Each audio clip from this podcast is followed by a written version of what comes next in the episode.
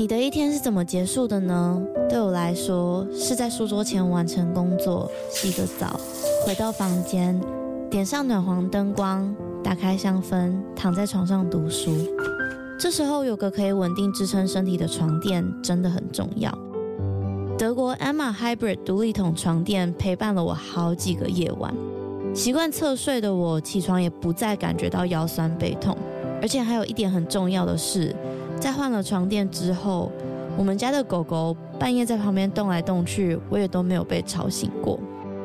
德国 Emma 是欧洲销量第一，获得超过七十五项国际奖项的床垫品牌。现在他们在官网有母亲节的优惠，还可以使用我的折扣码 Lily 八八八再打九折。那如果你买了不喜欢怎么办？放心，他们有提供十年保固、一百天的免费试睡服务。大家好好睡吧，晚安。Hello，欢迎收听《他说犯罪》，我是 Lily。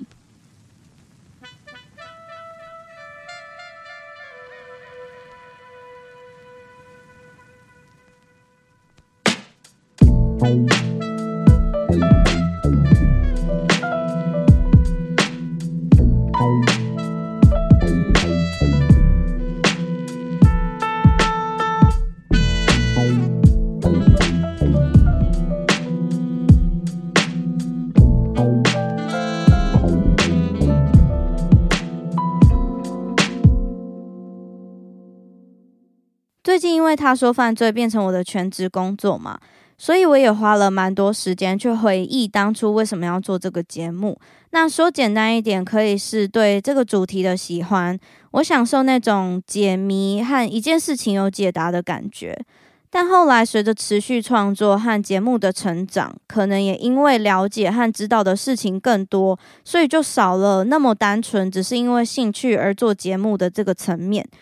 但是啊，在想着想着的过程中，我也想到了一个我在还没有开始创作以前，还跟各位一样，只是一位喜欢单纯听故事的听众的时候的一个让我印象很深刻的案件。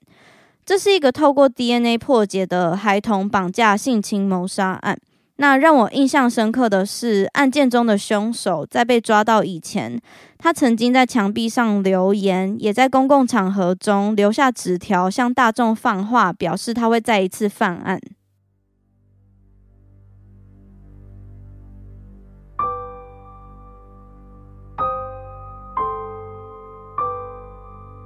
一九八八年四月一号，年纪八岁、就读二年级的 April Tinsley。在印第安纳州第二大城韦恩堡 （Fort Wayne） 的家里附近，和两位朋友在屋外玩。那大约在下午三点的时候，April 和朋友说他要回家拿雨伞，之后就在两栋房子之间失踪了。那最先发现 April 失踪的人是他的妈妈。他妈妈在傍晚的时候一直没有等到 April 回家吃晚餐，才赶紧向警方呈报失踪。那在这之后，警方就动员了大量人力，派出了二十五名员警，加上五十位志工，开始在大街小巷里面寻找。那除了这个之外，当时当地的电视新闻和报纸也都有报道 April 失踪的这个消息。我想大家应该对这个协寻的过程非常的熟悉了。那当时 April 失踪的讯息在社区里面扩散了之后，警方就马上得到了一个目击证人，表示自己疑似有看见 April 被绑架的案发过程。这一位目击证人看见 April 是被一位年纪看起来大约三十岁的白人男性驾驶着车况有一点毁损的蓝色皮卡，然后把 April 强迫拉进车子里面绑架了。于是警方就马上根据这一位目击证人的陈述的犯人长相，公布了一张嫌疑犯的人物素描。在这之后呢，他们也收到了好多人打电话通报他们所知道的小道消息。在这一些消息里面，就有一通电话得到了警方的关注。这个通报人表示，他知道有一个有猥亵儿童前科，而且长相符合人像素描特征的人，可能会是警方想要调查的方向。那这个人年纪大约三十四岁，当然警方也有把他传唤到案。可是他呢，虽然有前科。但他最后是被以犯下另外一起案件起诉，在 April 绑架的这一起案件中，他是没有任何嫌疑的。我不确定他是因为什么事情被排除嫌疑，我只知道他有通过测谎，但我猜也许他还有其他的证据可以证明他并不是绑架 April 的人。接着，在 April 被绑架的三天过后，四月四号，他的遗体被一位正在慢跑的人发现。那这个发现地点呢，距离他被绑架的地方大约三十二公里，开车半个小时左右。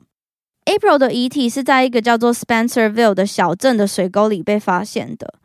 当时警方透过遗体呈现的状况判断，这个水沟并不是 April 死亡的第一案发现场，而且凶手是在 April 死亡过后一阵子才把他的遗体移到水沟里的。那他们也初步判断 April 的遗体在水沟里面应该只有四个小时左右的时间。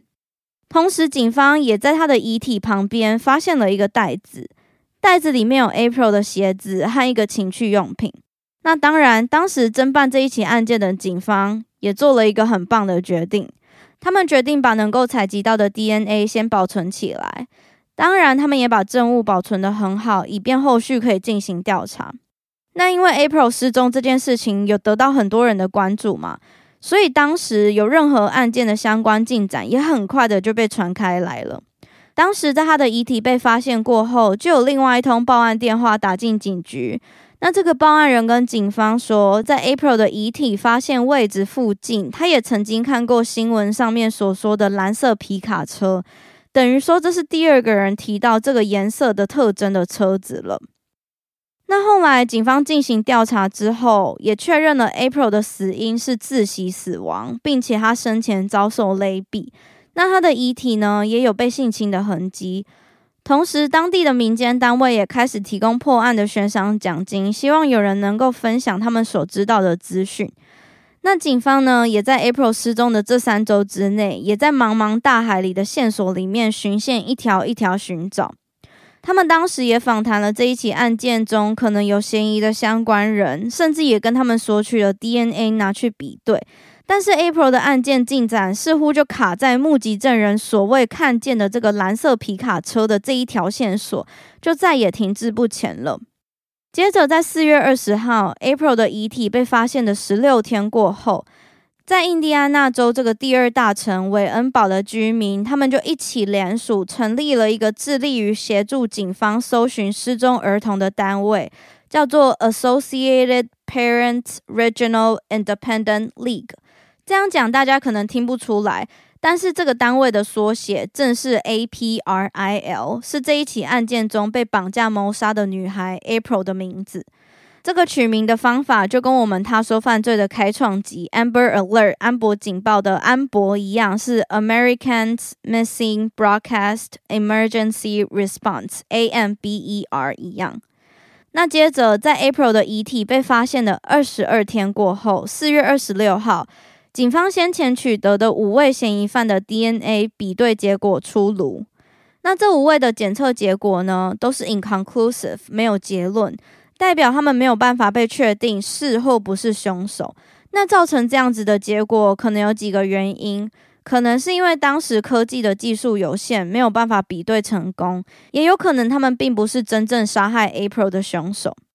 于是，April 的绑架谋杀案件的调查就在遇到这个瓶颈之后，整个停了下来。那这位凶手在这之后也没有再犯下任何一起案件。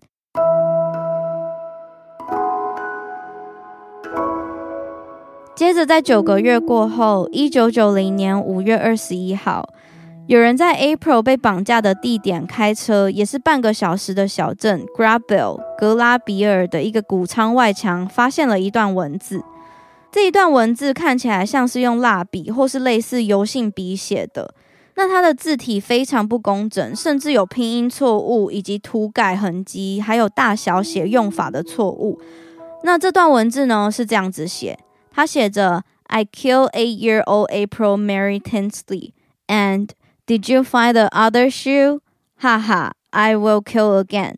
翻译是：我把八岁的 April Mary Tinsley 杀了，而且你有找到那只鞋吗？哈哈，我会再次犯案的。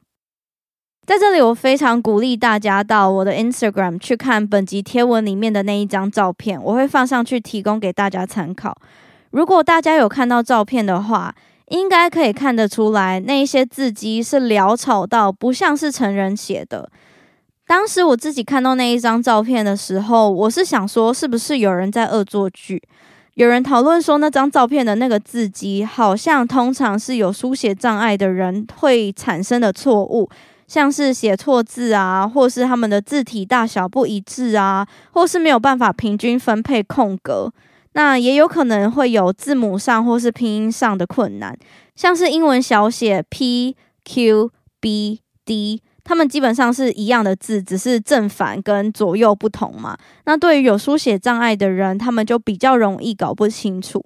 那这位凶手呢，他的确是写字不平均，而且他每一个字母都连在一起，拼音也会拼错。大家可以去 Instagram 上面看照片，会比较清楚我在讲什么。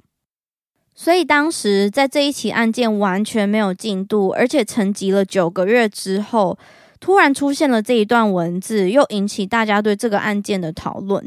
毕竟我不太确定是不是真的是这样，但我猜以常理或是犯罪心理学的角度来说，一个凶杀案的凶手不会在犯下一起案件之后又沉寂这么久才有动作。所以当时警方高度怀疑这一起案件是不是跟其他的谋杀案有连结。当时在凶手留下讯息后的不到一个月，在 April 被绑架的地点不远处，又发生了另外一起和 April 案件轮廓非常相似的其他案件。在这一起谋杀案中，有一位七岁的女孩 Sarah Jean Boker，在一九九零年六月十三号下午三点半失踪了。那这一位女孩的遗体在隔一天，六月十四号，在 April 被绑架的城市韦恩堡的水沟里面被发现。这位女孩 Sarah 的死因也是勒毙窒息死亡。她在死前也遭受到凶手的侵犯。不过呢，和 April 的案件最大的不同是，这一位女孩的案发现场并没有留有凶手的 DNA。可是，也许不是因为凶手比较聪明。而是在遗体被发现的前一天，当地下了一场大雨，就算凶手有留下任何的痕迹，其实都被水冲刷掉了。那因为这两起案件的犯案手法和受害者的特征都很相近，所以当时警方是有把 April 跟这位女孩 Sarah 的谋杀案放在一起调查的。但是呢，最后在一九九一年的四月，在 April 遇害的两年过后。美国联邦调查局 （FBI） 的行为科学部认定，尽管两起案件是相似的，但他们最终毫无关系。那这边我可以先跟大家说，在 Sarah 这一起案件中，他后期已经算是破案了。这一起案件中的凶手是 Sarah 没有血缘那方的家人，是他爸爸妈妈改嫁过后的另外一半的爸爸。听起来有一点复杂。但是呢，是法律上 Sarah 的爷爷。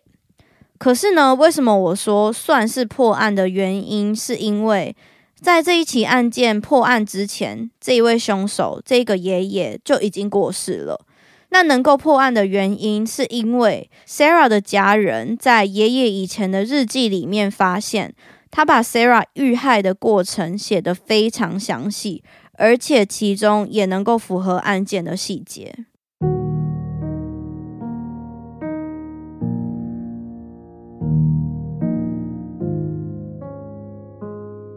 接下来，让我们回到 April 的案件。刚刚有提到，联邦调查局 FBI 在 April 的遗体被发现的两年过后，在 Sarah 的案件破案之前，他们就确定两起案件虽然相似，但毫无关联。但是也因为这样子，April 的谋杀案就又重新被回忆起。那在这之后呢，这一起案件又进入了一个完全没有破案进度的焦灼。在这之后，当下一个希望来临的时候，已经过了好长一段时间了。十四年过后，二零零四年五月，在美国 Memorial Weekend 阵亡将士纪念日的长假期间，有四张不同的纸条被放置在两个城市。那这两个城市都离得很近，一个是 April 被绑架的城市韦恩堡，一个是凶手在墙壁上写字留言的城市格拉比尔。那这四张纸条呢？要不是是被放在脚踏车上，就是被放在信箱里。这几张纸条有一些是和有使用过的保险套，或是有一些是和拍有男性下半身的拍立得照片一起装在塑胶袋里面的。而且这一堆纸条都是指定要给未成年少女的。纸条上面的字迹呢，和当初谷仓门口凶手留下来的字体近乎一模一样，一样潦草，也一样有拼错的地方。纸条上面写着：“Hi, honey, I've been watching you. I'm the same person that kidnapped and raped and killed April Tinsley. You're my next victim. If you don't report this to police, and if I don't see this in the paper tomorrow or on the local news, I will blow up your house.” 翻译是：嗨，甜心，我注意你好一阵子了。我就是那个绑架、性侵和谋杀 April Tinsley 的凶手。你是我下一个目标。如果你不把这张纸条交给警察的话，或是我没有在明天的报纸上看到自己的话，我就会把你的房子炸掉。那这几封信上的文字呢，就跟谷仓门上面的文字一样，大小写不分，也写得很没有规律。那个时候，其实我自己有想说，有没有可能凶手是故意用左手写，或是故意把字写得很丑，去刻意精心模拟出误导警方他有书写障碍的这个问题，去模糊调查的。其实，在当时有其中一位收到纸条的女孩的家人，还以为这只是同学之间在开玩笑，是他们在发现还有其他人收到，才开始严肃对待这件事情。那我自己的感觉是在凶手在隔了那么久之后，又在隔了十四年之后又再一次出现，感觉好像故意是在挑衅警察。除了是想要跟警方说：“诶，我还在哦，你们是不是抓不到我啊？”又好像是蠢蠢欲动，想要跟警察预知他下一次犯案的时间，或是跟警察说：“诶，我准备要犯案了，可是你们还是抓不到我。”接着，在凶手留下纸条的隔一年。在 April 的遗体被发现的十七年过后，二零零五年六月二十四号这天，April 的家人召开了一场记者会。在记者会中，他们向警方要求提供目前案件的调查进度。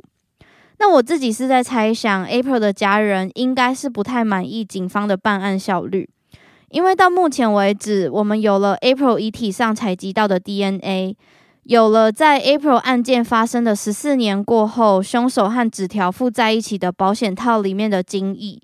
也有凶手的笔迹和目击证人的证词，所以整起案件好像有了一些调查方向了。但是不知道什么原因，整起案件好像就卡在一个很尴尬的地方，好像找不到凶手，但也不能放弃调查。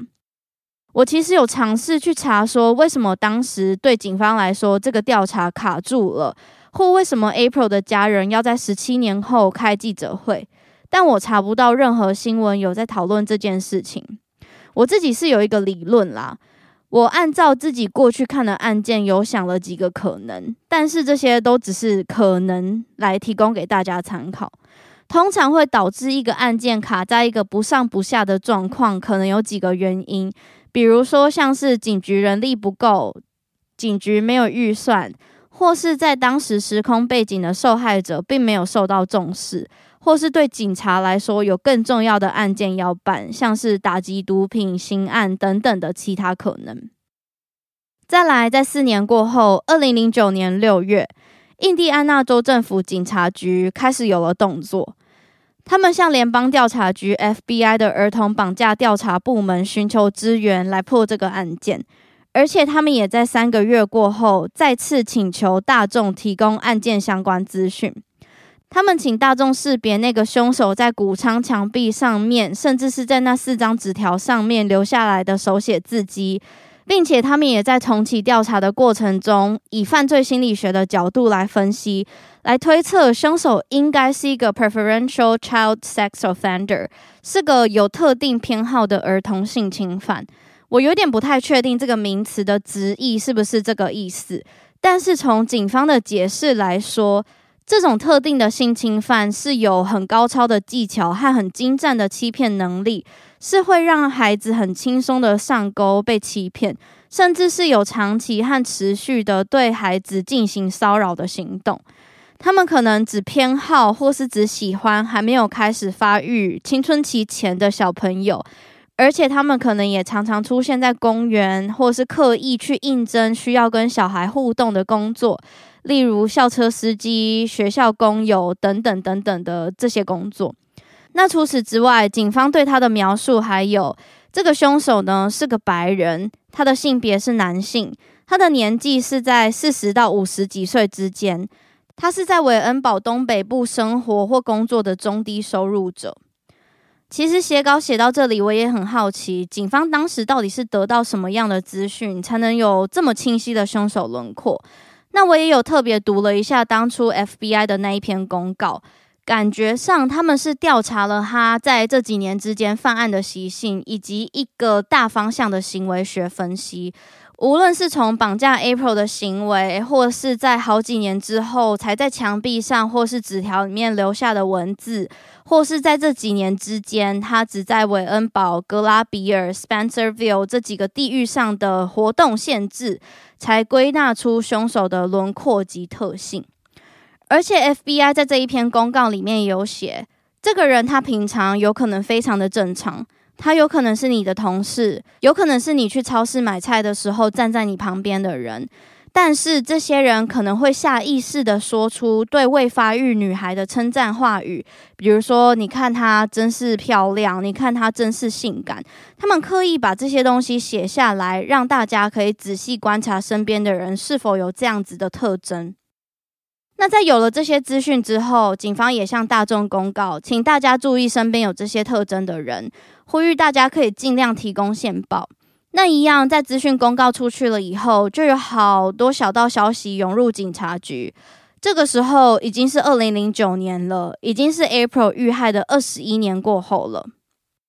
接着，在 FBI 和警方开始积极调查的六年过后，二零一五年六月。在 April 的遗体被发现后的第二十七年，随着科技的进步，有一间叫做 Parabon 的生物科技公司拥有了一项叫做 Snapshot DNA Phenotyping 的新技术。那这个技术呢，可以单纯只用 DNA 的基因序列来模拟凶手的长相、种族、皮肤、瞳孔以及头发的颜色。于是，警方在二零一六年五月利用了这个新技术来模拟并且公布凶手的最新图片。那这个技术呢，我之前在第二十一集 Jay Cook 和 Tanya Kylenberg 的谋杀案也有提过，他们也是因为这个技术以及这间公司的帮忙才破案的。最后这一起案件，警方是怎么破案的呢？他们还是靠着 DNA 的新科技，让案件前进了一大步。在二零一八年五月，April 遇害的三十年过后，当时调查团队把采集到的 DNA 上传到了一个基因资料库网站 GEDmatch 去比对。那我在查资料的时候，刚好有看到这一位负责分析 DNA 的人的采访，才发现原来他也是我们之前讲过的人。这个人他是生物科技公司 Parabon 在利用基因序列协助破案的负责人 C. C. Moore。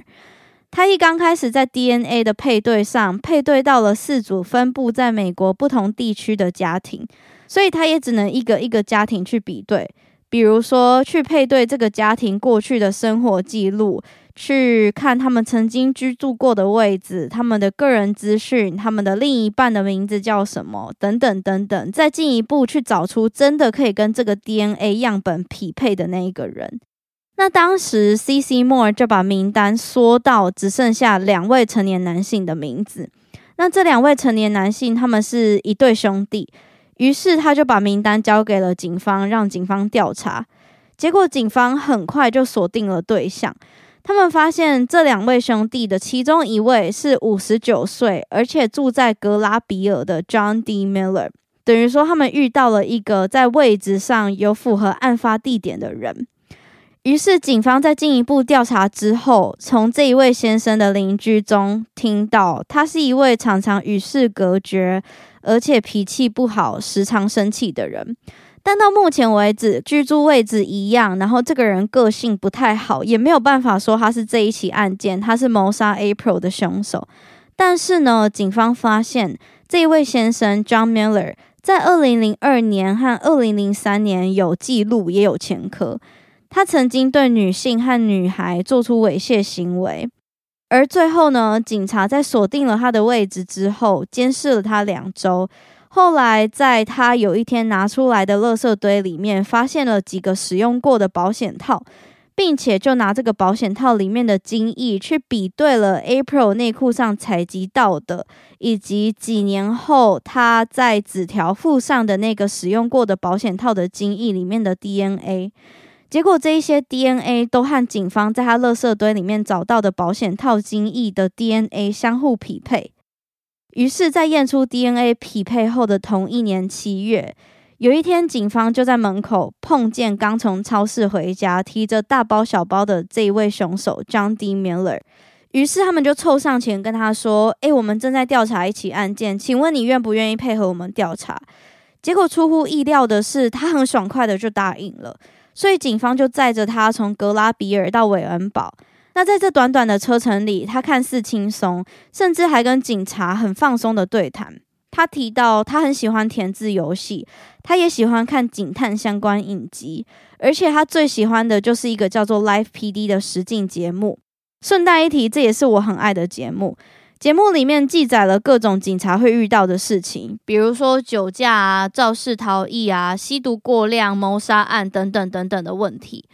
有一点扯远了。那个时候在二零一六年，我在阿拉斯加打工旅游，那因为没有车，下班也没有办法去哪里，所以一到傍晚，我就会躲在房间里面看一两个小时的 Live PD。所以这个节目对我来说，其实某部分也很重要。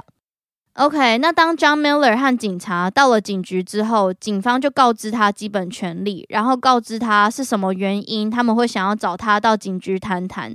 结果在这之后，在警方还没有说出口之前，John Miller 就回答 April Tinsley，就是这个被谋杀的小女孩的名字。后来，其中一位在现场的员警在之后有接受媒体的访问。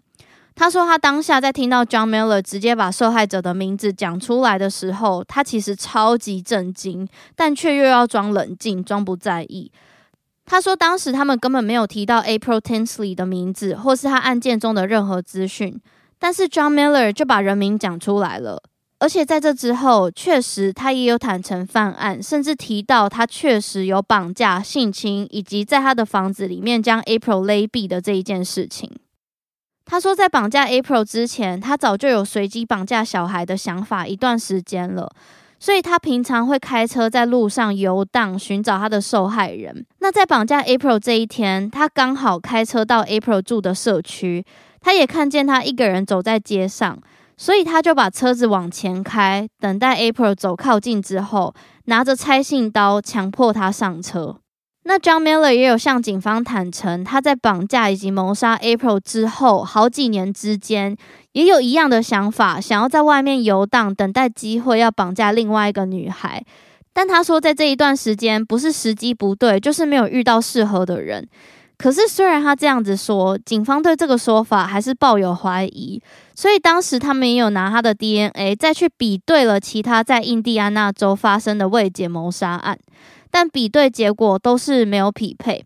那当时另外一个让警方更疑惑的点是，为什么他可以在这三十年之间完全没有让警方想起他们的雷达？为什么他可以躲过这三十年之间的调查？而且到底是什么原因可以让他躲那么久？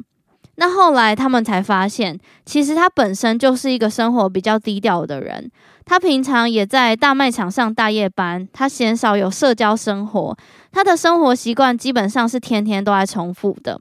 但关于三十年之间这么多人提供线报，但都没有人认出他，也完全没有人认出他潦草的笔迹，没有人认出他完全符合警方的那个凶手特征，这一点还是让警方非常惊讶。等于说他在这三十年之间完完全全就是在警方的调查范围外。那在他被逮捕的四天过后，John Miller 被以谋杀、儿童猥亵、监禁罪起诉。他也在第一次的听证会中否认犯罪。不过，在过了四个多月过后，他也改口认罪，也承认他的罪行，并且重述他的绑架、性侵以及谋杀过程。最后，他被判了八十年的有期徒刑，五十年是谋杀罪的刑期，三十年是猥亵儿童罪的罪行。现在呢，他六十四岁，在印第安纳州的州立监狱服刑。最快最快的话，他可以在二零五八年出狱。那到时候他的年纪会是九十九岁。最后呢，在节目结束之前，我有一个在收集案件资料过程中发现的有趣小收获，想要跟大家分享。我想要跟大家聊聊私人生物技术公司 Parabon 的 Snapshot DNA Phenotyping 这个今天在案件中协助破案的技术以及公司在纽约州的争议。那我想，其实常听他说犯罪的听众，应该已经很熟悉近几年或是近十年 DNA 的技术进展，可以协助破解悬案啊、无名尸案，或是协助身份不明者找回原生家庭，以及协助冤狱平反案件，甚至找回案件真凶等等等等的协助帮助案件调查的过程。但是在 Snapshot DNA Phenotyping 这个技术之中，他们是利用 DNA 来预测人们的长相、种族、皮肤、瞳孔和头发的颜色。那这样的技术呢？它虽然准确度高，它也有大量的成功案例。但是过去也曾经有案件是当调查人员向 Parabon 公司寻求利用这个技术去预测加害者的长相，像我们今天的这个案件一样。那在图片也被公布之后，有无辜的人被指认。而且有一定的几率，这些被错误指认的人都是有色人种，甚至是非裔种族。所以有一方的讨论是说，这个技术是不是在加深人们对于特定种族的偏见和刻板印象？此外，批评者也对于这项技术背后缺乏同行监督，以及它的技术透明性太低，表示担忧。简单来说，全美几乎是只有这一间公司有这样子的技术。那等于说，对批评者来说，这项使用在刑事调查中的技术透明性太低，也缺乏第三方的监督，甚至是技术的内容是绝对机密，加上并没有法律规范，这几点让他们觉得很堪忧。那相反过来，当然也有持中立意见的人认为，这项技术所需要的只是法律规范、技术指导和良好的判断。所以我看到的这个新闻是，纽约州在二零一九年已经下令警局暂停并且禁止使用这项技术了。但目前的争议就在纽约州的警局似乎还有持续的在跟这间公司合作，所以就有人在讨论和批评。不过我不晓得大家对于这项技术，特别是利用 DNA 预测人的长相的想法是什么？我自己是偏向中立啦。假如说今天能够有第三方监督、有法律规范，以及可以保护那些因为长得跟照片很像，所以被指控的嫌疑犯的犯人他们的权利的话，我是觉得可以持续使用。但是我也理解这件事情一定没有那么简单，不然不会到现在都还没有办法被解决。像是我觉得光是技术就牵扯了公司机密。调查的话，也牵扯了个人隐私，甚至在图片被公布之后，如果有被指控或是被怀疑的人进行调查，然后因为他们的资源不够，或是因为他们的社会地位不同，然后有不同的影响，甚至自己的权益被影响，我觉得这会很复杂。所以，为什么我也能够理解这件事情到现在都还没有被解决？那我也好奇你们的想法是什么，欢迎你们跟我分享。好的，以上就跟大家分享这个我还没有成为 podcaster 之前，让我印象非常深刻的案件。那我在这一集写稿的过程中，也发现我自己好像对于高智商犯罪或是埋下伏笔的犯罪案件，通常印象都蛮深刻的，像是航空炸弹客 Ted Kaczynski，还有今天跟大家分享的这个凶手在多年过后还在墙壁上还留纸条、留下笔迹的这个案件。OK，那在节目的尾声，有一些重要的资讯想要跟大家分享。首先，先谢谢你们收听到这里。那这一集是本季的倒数第二集。那按照惯例，我会在最后一集播出后录制一集回顾特辑。这一次的回顾特辑会聊聊我的全职创作心得，还有回答本季的听众问题，以及聊聊我挑选案件的方向。最后还会跟大家聊聊在今年三月到五月首次尝试的专场最终心得以及回顾。那这一次我邀请和我一起录回顾特辑的雨坛人呢，是熄灯之后的小宇宙。也是这一次专场台中特别场的嘉宾，也是我觉得在创作上很了解我的人，所以我觉得这一次的回顾特辑应该是会蛮好听的。那目前回顾特辑在征集大家的心得以及回馈，所以如果你们对我或是对我们我和小宇宙有任何问题的话，在资讯栏里面有一个回馈表单，欢迎在表单里面写下你们任何回馈、你们的问题，或是单纯只是想要对我告白，让我看得很开心的话，也可以哟。好，再来呢，我们要给节目的赞助者一个大大的 shout out。本周的赞助者呢，有 Uranus、小花，还有一位匿名赞助者。谢谢你们的赞助，我才能继续创作。那如果正在收听的你们对于订阅方案有兴趣的话，欢迎点击本集资讯栏连接，可以连到网页去看。那接下来也感谢我的剪辑师小明，片头曲制作人 Eve（A.K.A. 酷酷小乖乖）。那片尾曲《Raw Files》是来自无版权音乐库，由 Crowander 制作。节目的主持、资料收集是由我 Lily。最后呢，如果你喜欢这个节目的话，欢迎到各大收听平台帮我评分、留言，或把这个节目分享给你的朋友们，让他们知道。最后，我们就下周一再见喽！I will see you next Monday，拜拜。